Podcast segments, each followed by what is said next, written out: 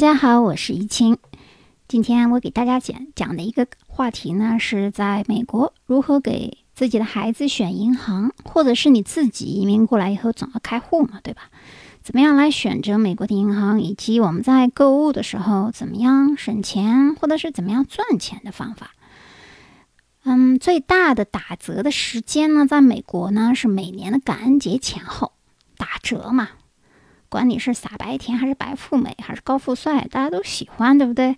所以咱们就要码准了。美国人他最大的打折时间是在什么时间呢？一般都是每年的感恩节后的一天就开始了，一直到圣诞前后，甚至于圣诞前后的这个网上呢也有很大打折。所以这段时间呢，我们称之为黑色星期五，一般是从星期五开始的啊。那么黑色星期五这个黑色什么意思呢？其实呢是指这个乌压压的一片人群啊，拥挤不堪，你只看见人头，人头上都有毛嘛，都是黑色的嘛，所以叫黑色星期五啊。然后呢，这个感恩节的黑色星期五呢，很多商店啊，从凌晨或者夜里两点的时候打折的力度是最大的。这里要给大家提醒一下的就是说呢，平时美国人啊，周末啊开。店晚，关门也早，就是美国人的周末的时间啊。由于他有一些商店，他要付给员工两倍的工资，这个 double 的 wages 呢，一般这个商店老板不愿意做，所以他开门又晚，这个关门却早。所以你看，这个美国人不会做生意啊。周末应该是大家都消费的时候。你要看咱们中国到了周末的时候，哎呀，商店都不愿意关门了啊。那美国人和西方国家一样。到了周末的时候就特冷清，平时呢有些商店到晚上八九点就关门了，也是很正常的。但是呢，在黑色星期五这一周呢，很多商店到晚上凌晨的时候是最热闹的，而且也是有很多打折力度最大的时间。所以咱们在电视媒体或者这个平台上看到很多人说：“哎呀，深夜排队的人冲进去前二十名可以拿到很多免费的。”高档电子产品或者其他产品啊，这也是真的。因为呢，只要你排队排在前面，的确可以拿到很多的这个折扣。所以什么，为了某些产品大打出手的事件呢，经常在各大媒体黑色星期五的时候就被报道，甚至于被放大了。那么这个情况呢，我想告诉大家是呢，如果你刚刚二十出头。啊，可以去玩一玩嘛。咱们你没有去过的事情，就要去经历一下，你才能知道是怎么回事儿。但是如果你已经经历过一次以后，你一定觉得不好玩，原因就是太不值得。你一个晚上。站在那个冷风当中，嗖嗖嗖的等了一个晚上，就为了挣那个几个钱的话，其实真的不值得。你可以用一个另外一种方法，就是网购的方法，去把你这个打折的好处给你拉回来，就不用站那一个晚上了。但是你可以去凑一下热闹嘛，因为你没有经历过，你怎么知道呢？那然然后那些功成名就的有为之士啊，你有钱啊，就没必要去凑这个热闹，因为网上有好多这个打折的情况也很。也很方便，啊，小到化妆品，大到家用电器、房车、游艇，都是一年当中最便宜的最佳购物季节。哎，有人说，在中国买个房车都是明星的这个专利啊。其实，在美国有些房车特便宜，甚至有些买房车的人都是穷人，原因就是他根本就没有房，他只有一个车，啊，这个车里面是乌七八糟，什么东西都有。然后这个他还要逃避这个房产住宿税。所以说，有的时候有房车的人不见得是富人，在美国啊，有一些是穷人。这个房车有房有车的呢，特别大的房车也特别贵，有的也特别便宜。这个以后咱们再讲啊。所以呢，就是好多这个打折的情况，在那个 Outlet，就是这个免税购物区或者是边境的时候，也是挺便宜的哈。刚才咱们讲了，第一个方法是在黑色星期五最大的折扣期间。当然了，除了这个黑色星期五，每年的最后一一个季节最佳的。打折场所之外，平时也是有的啊。大家可以注意看各种小报啊，或者是你已经有住宿的地方，会寄到你家 email 的那个 mailbox 里面有很多这些打折的一些广告啊，你也可以看一看啊，各种各样五花八门。如果你嫌烦了，你把它全扔掉啊，当垃圾一样扔掉就可以了。好，第二种方法呢是每一个商店的会员价格。会员价格呢，和这个非会员价格是不一样的啊。比如说这个 Costco 的用户，当然 Costco 你不买它的会员，你也进不去，你无法消费。但是你们家如果有一个人就可以了。当然，如果是呃夫妻的话，如果有一个人开了户，夫妻可以共享一个账号。然后，如果你邻居有的话，你不想去的话，跟他关系处的不错也是可以的，你也不用去交这个会费。但是 Costco 这个商店呢，一年当中你消费了多少以后啊，每年的第二年你续费的时候，就是这个会员费的时候，他会退给你一些钱，就是说，比如说你消费到一定额度，这个每个退的钱的。多少根据你的消费额来定的。当然，很多人到 Costco 去呢，倒不完全是为了省钱，原因是因为呢，它有一个非常方便的加油站。当然，不是说所有的 Costco 都有加油站，有一些 Costco 它的地理位置的需要它没有，但是大部分的是有的，而且都有一个餐馆。这个餐馆呢，你比如说一块五毛钱啊，一美金啦，就可以买一个热狗和一和一杯免费的饮料。这个免费饮料它有。六七种不同的选择，你可以去选了，就是说特别便宜，就方便这个正常的人中午的时候就吃个热狗啊，搞个三明治啊，什么披萨饼啊，就买回去了。很多人在看这个 football 的时候，晚上就去 Costco 去买一个九刀多或者十刀左右的这么一个披萨饼，一家人就在那吃吃披萨，看看 football 了。那每年呢，这个 Costco 的加油站的油呢，它的油价和所有其他地区的油价相比呢？价格是相对低的，我不能说它是最便宜的，但是我可以说它是相对低的，而且是质量比较好的。原因就在于你可以信赖这家商店。不至于说这个油里面掺水啦，或者加了什么。除了它之外，当然贵一点的，像那个壳牌的笑啊什么的都不错。但是呢，Costco 的油呢，一般你不用太担心它有掺掺和什么其他成分。因为据内部消息而言啊，因为我有些朋友是中东过来的，他们告诉我，就是周围他们很多朋友，比如说中东的伊朗、伊拉克啊，还有这个阿联酋啊，这些人他掌握的这个加油站，因为美国其实很多加油站是中东人掌握的，只是呃老外不知道呀。有一些那个 Seven Eleven 啊这种。便利店啊，还有什么这些卖这个酒水的地方啊，其实都是这个 alcohol store 啊，其实都是中东人掌握的。你进去一看就知道啊。以后我们再告诉你怎么样一秒分辨它是不是咱们的亲人，就是中国人还是华人，还是说墨西哥人，还是亚洲里面的菲律宾人、越南人，还是老挝的、柬埔寨的，还是什么尼泊尔的？这就很多时候咱们看上去人都像中国人，一张口。哎呦我的乖！我记得我第一年来美国的时候，很长时间没出去，一出去跑个店里买手机的时候，看见一堆人，还以为是中国人呢。其实人家老墨啊，就很多这个墨西哥人和这个玛雅人，长得跟亚亚洲人差不多。以后咱们再教大家怎么样看这个分辨这个人种啊。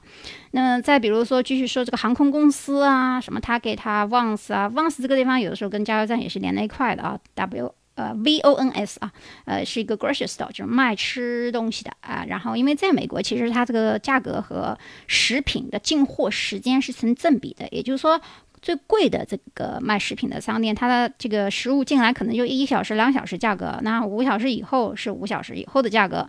然后实在不好的，就到其他一些商店去卖了。然后有一些不好的话呢，我就不不讲了，比如某某某某商店就把他们的这个过期的产品。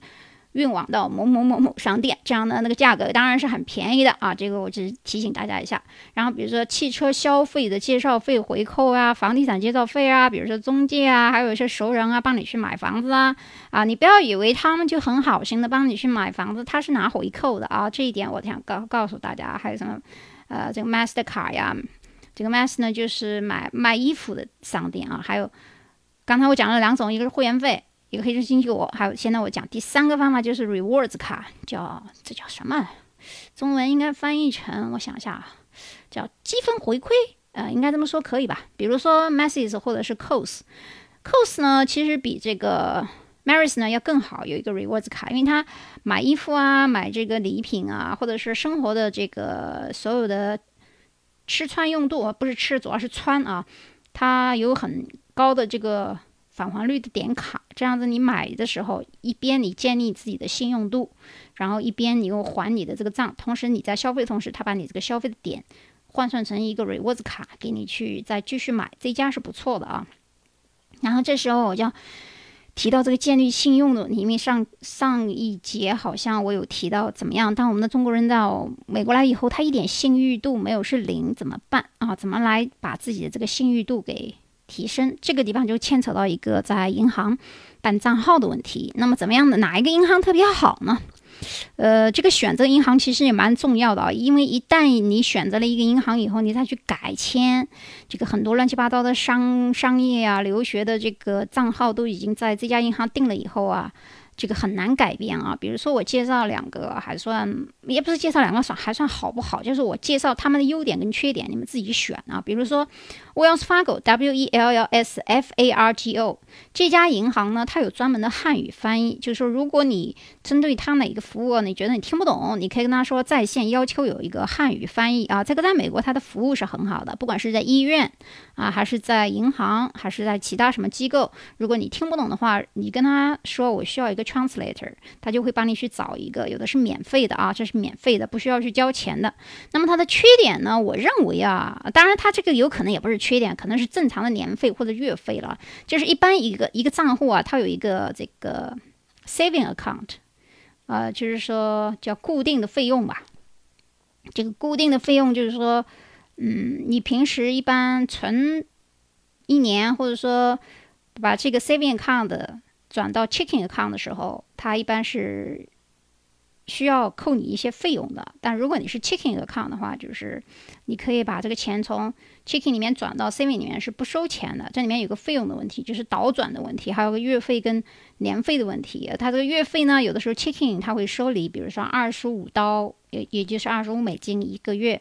或者是这个 saving account 是十美金，当然，如果你存够超过三千美金的话，有一些就免了啊。就是它每一个档期是不同的。然后这个还有一些人呢喜欢用 Chase，就是留学生一般用这个比较多。比如说 Chase 呢，他喜欢有钱人啊。这里我讲一下，Chase 呢，它的服务质量呢是你存的钱越多，它质量就越好啊。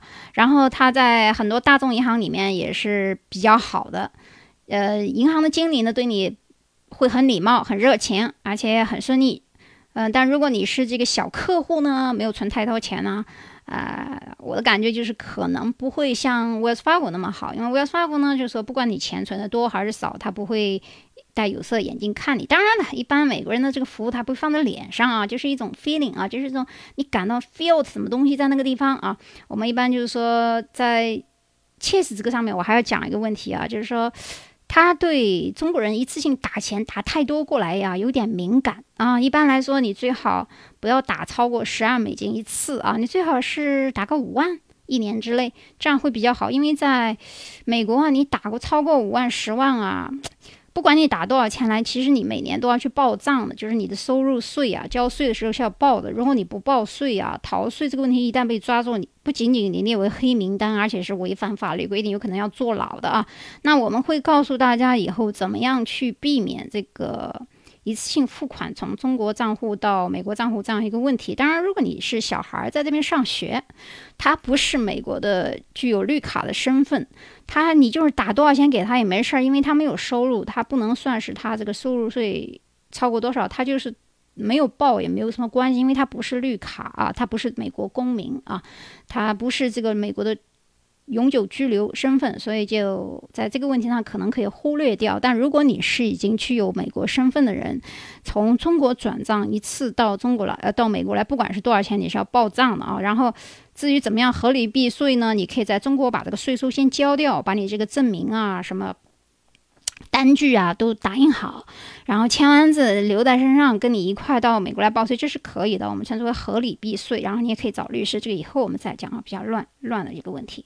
然后呢，这个为什么我们说一定要开银行账户呢？因为银行账户它存在一个，刚开始你没钱，你可以自己存嘛，存进去以后，这个卡就是 debit card。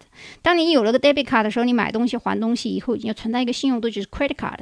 你有 credit card 以后啊，你一边买东西一边还钱，这个过程我们就称之为信誉建立体系。这样子你就有一个信誉了，你的分数就会越来越高。当你 build up，把你这个信誉。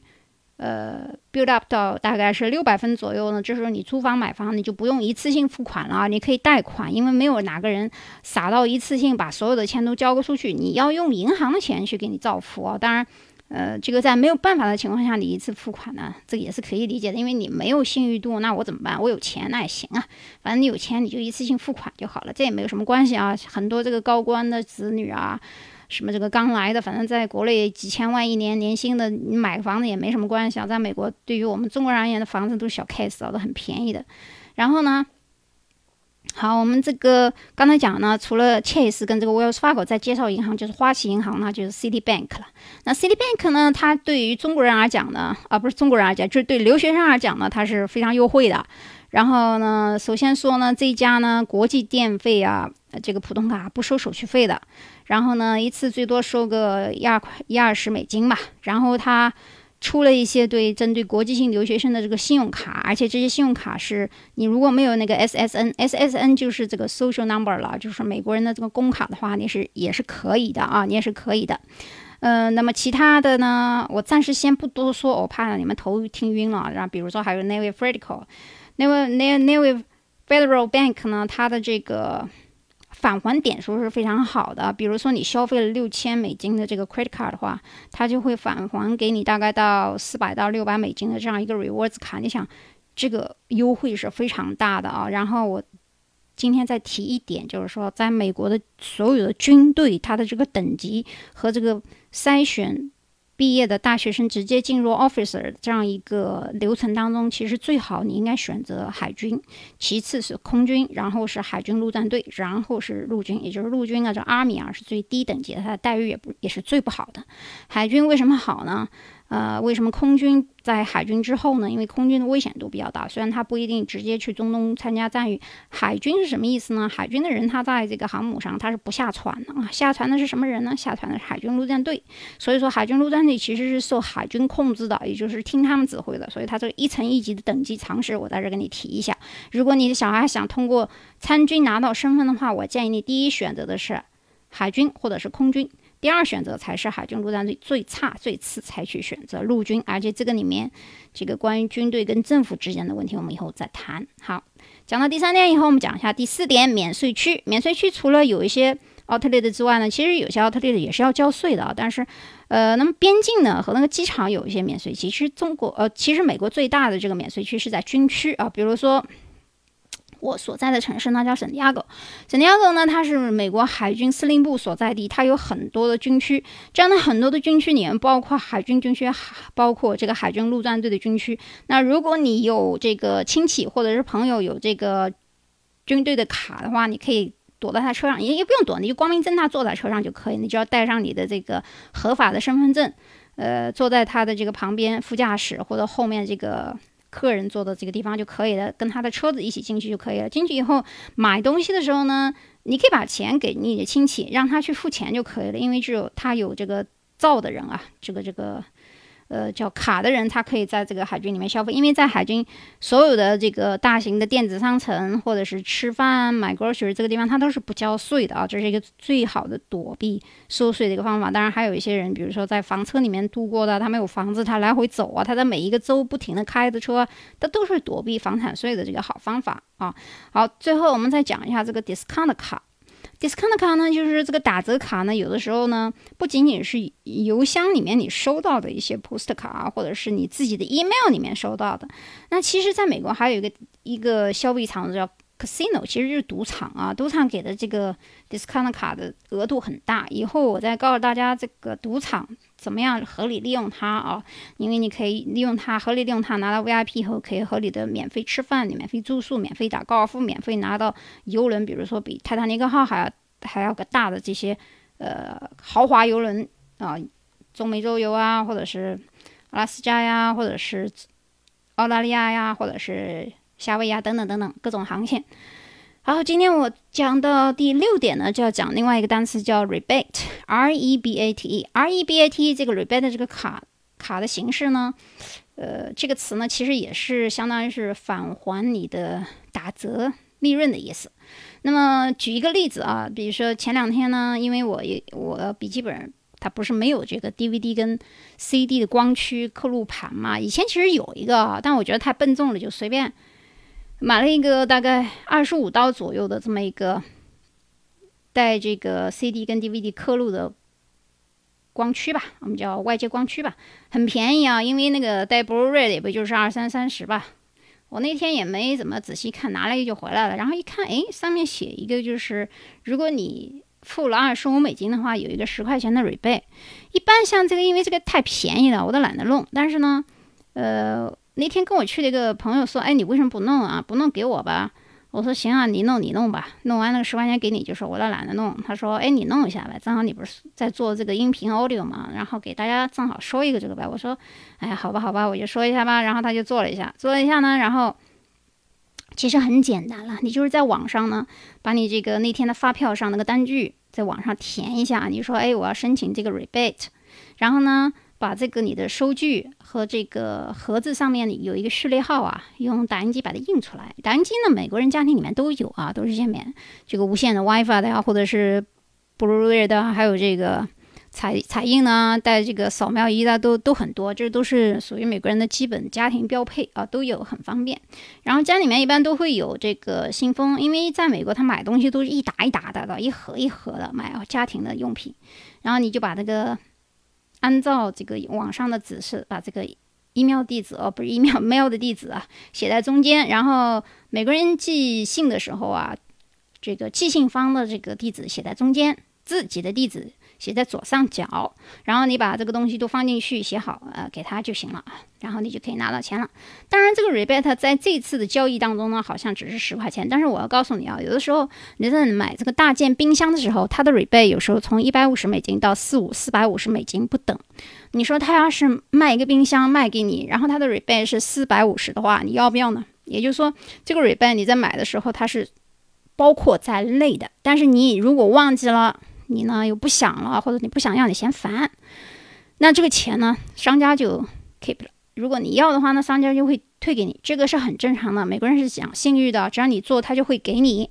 好，第七点呢，我们讲的是按时退货的问题。比如说你在亚马逊买了个东西，东西寄到你家以后，你觉得这个不好，跟你想象的不一样，那么我们在想，是不是可以免免费退回去呢？是的，是可以的。亚马逊的就 Amazon 呢。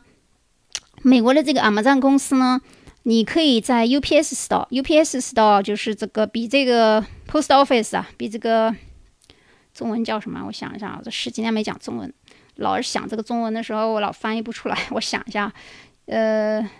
邮局吧，就邮局，因为美国人一般不去邮局啊，一般这个因为邮局这个排队特别长，呃，人一般不愿意去邮局，都去是这个 UPS 就快捷的这个方，虽然贵一点，但是只要是在美国境内都没有什么关系啊，除非是国际的，那国际的嘛，你寄一个小的包裹都要两三百百美刀，没必要去 UPS，那你就到那个邮局去排队吧。其实邮局。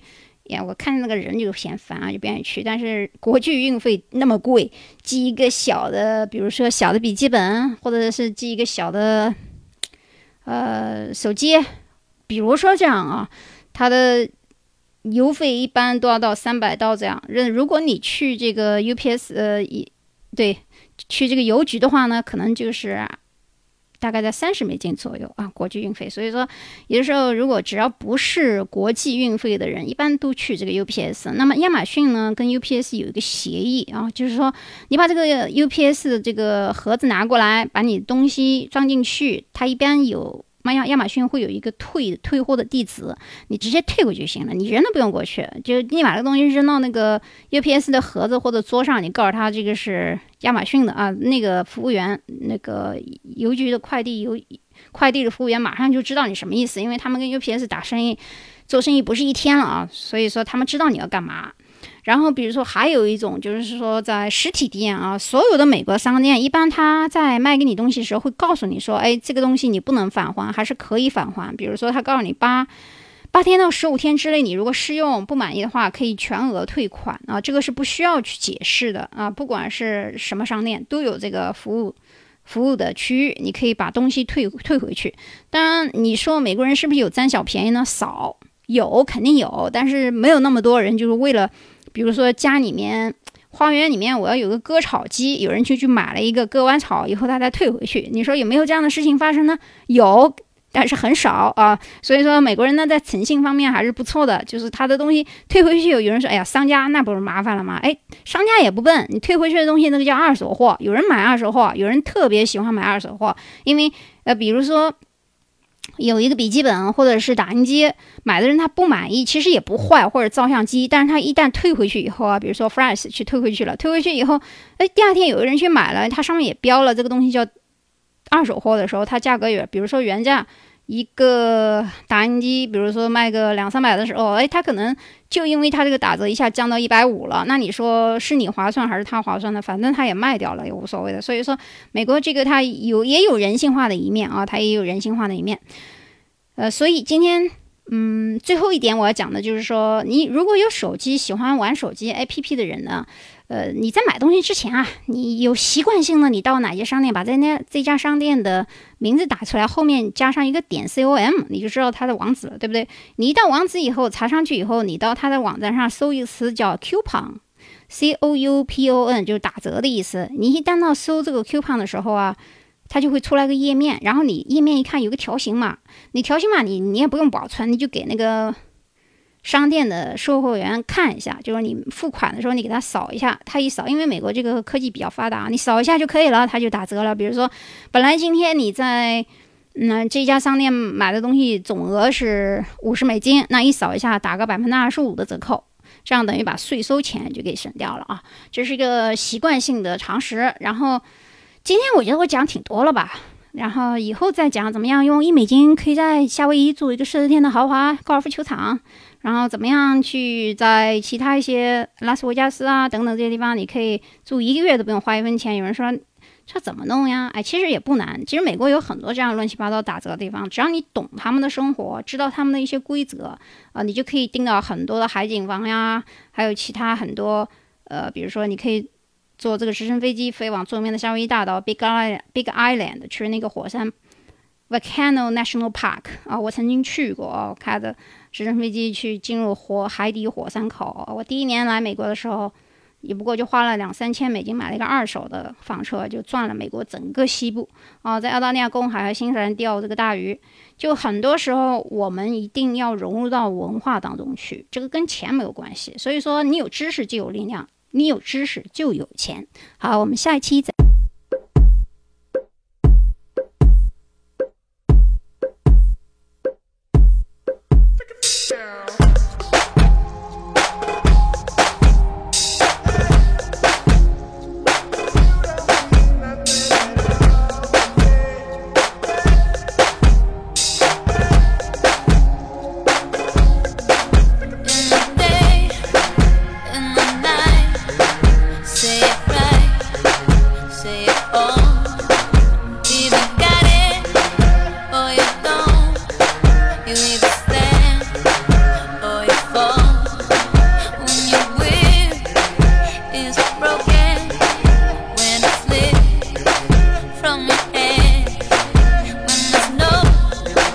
time for stroking.